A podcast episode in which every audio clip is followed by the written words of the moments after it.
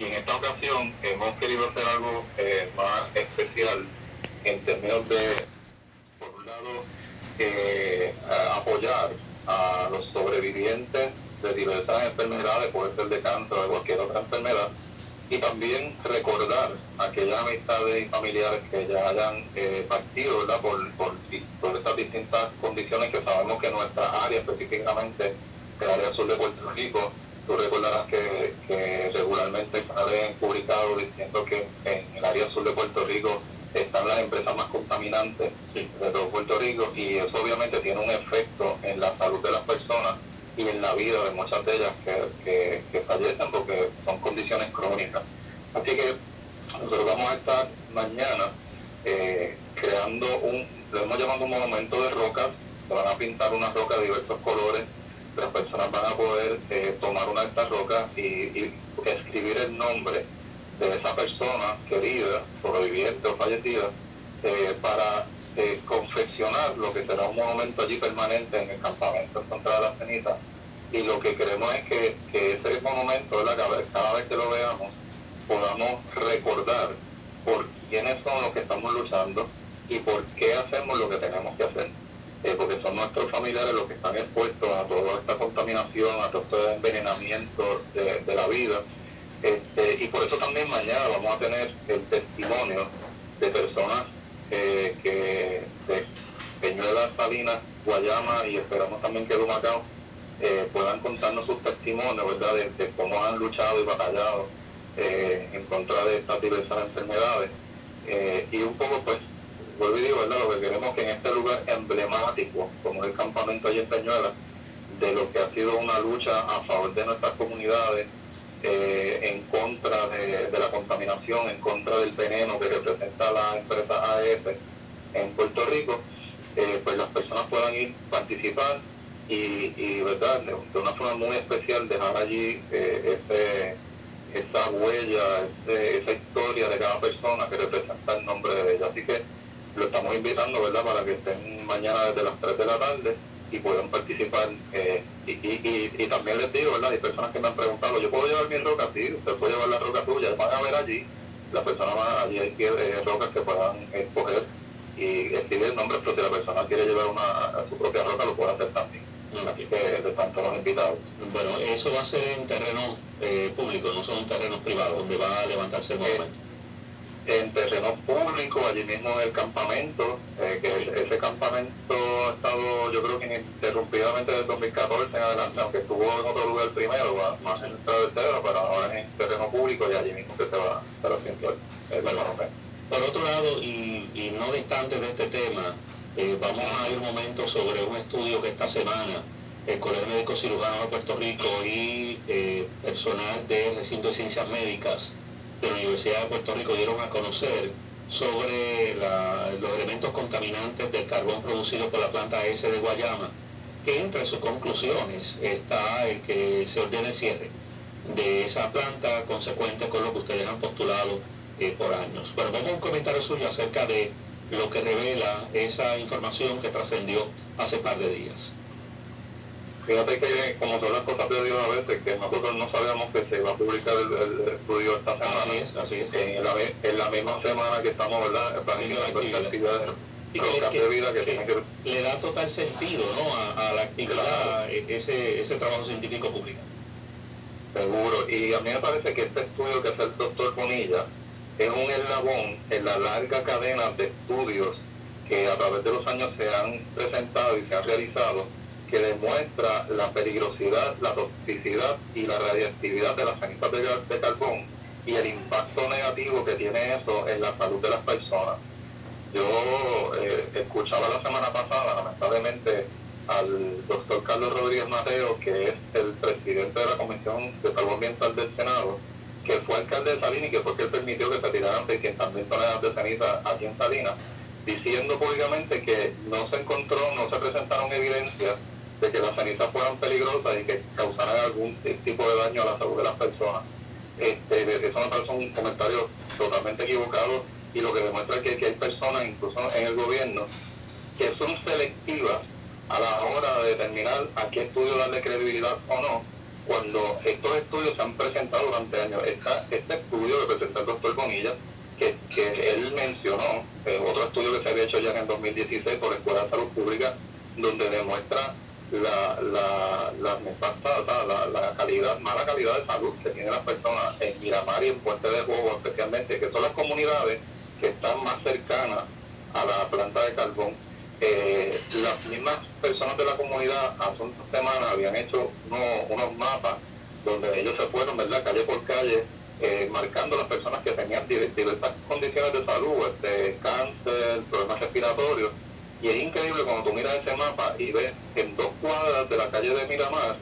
eh, hay 12 personas con cáncer o que ya fallecieron por cáncer. Así que este, es increíble que todavía el gobierno de Puerto Rico, especialmente el Departamento de Salud, porque el recurso natural lo damos por perdido. Tania que ya está perdida. En Puerto Rico realmente no existen agencias ambientales eh, la Junta de Calidad Ambiental fue fusionada con recursos naturales y ahora recursos naturales le responde a los intereses de AES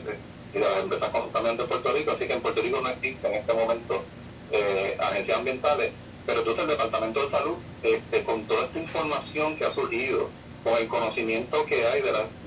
los estudios de que las cenizas eh, causan diversas enfermedades en las personas, por lo que ya se ve que está sucediendo en, en Guayama, que fue lo mismo que pasó en República Dominicana eh, con las condiciones de salud allí el desastre humanitario que creó en, República Dominicana, que es el, mismo desastre humano que vimos recientemente en Tennessee, donde 350 trabajadores que tuvieron cinco años sacando cenizas de un derrame que hubo allá se enfermaron todos, muchos de ellos de cáncer, incluso 30 de esos trabajadores murieron.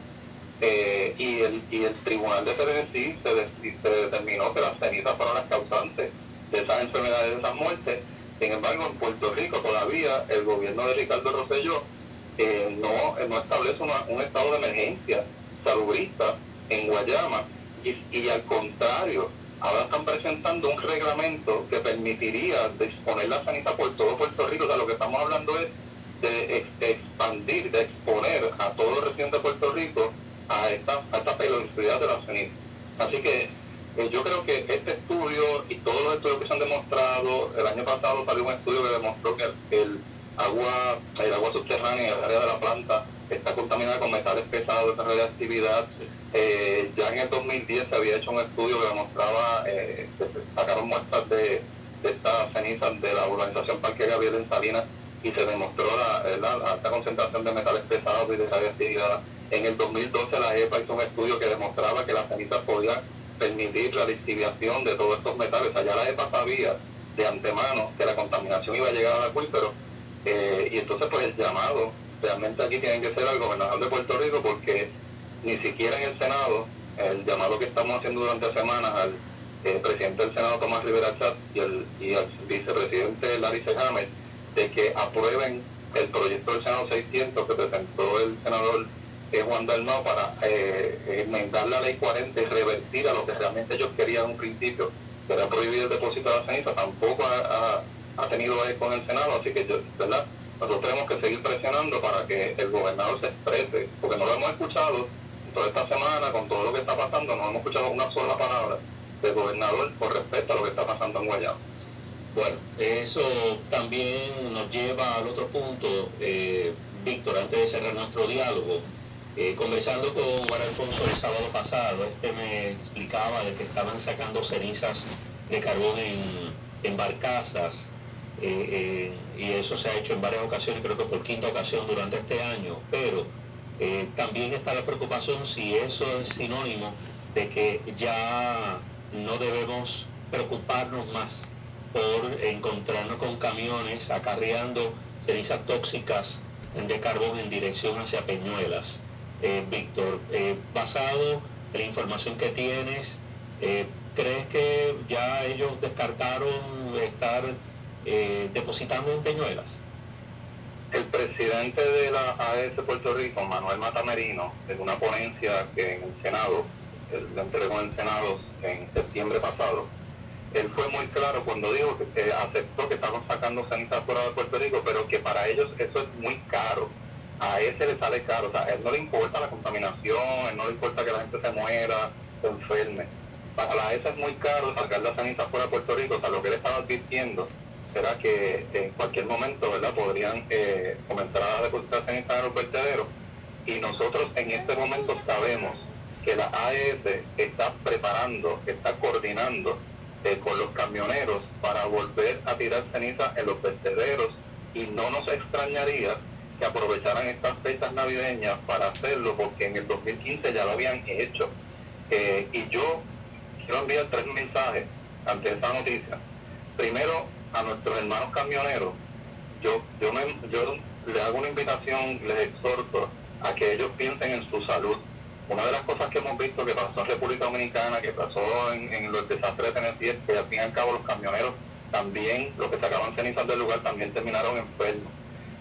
Nosotros sabemos incluso que hay algunos camioneros que también ya están enfermos.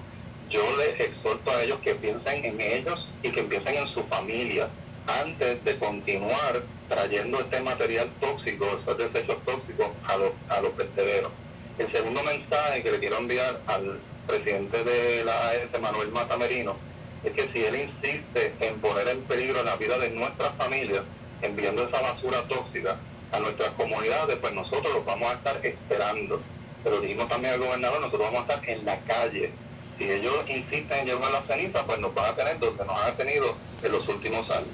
Y número tres, me parece que el llamado es especialmente al gobernador de Puerto Rico, Ricardo Rosselló Nevares. En las manos de él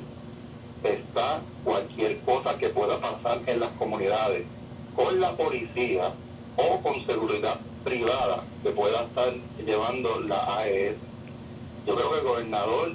en este, en este momento que estamos y, y, y que reflexiona en esta época navideña, lo que realmente nosotros queremos en Puerto Rico.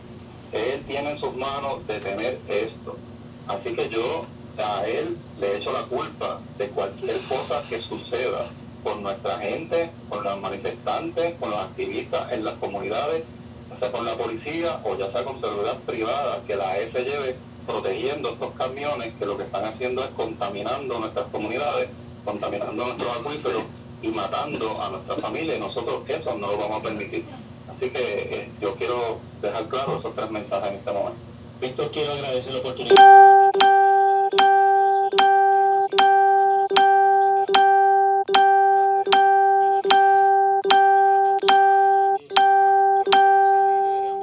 Víctor Alvarado Guzmán en torno a estos temas. Eh, preocupante el que todavía eh,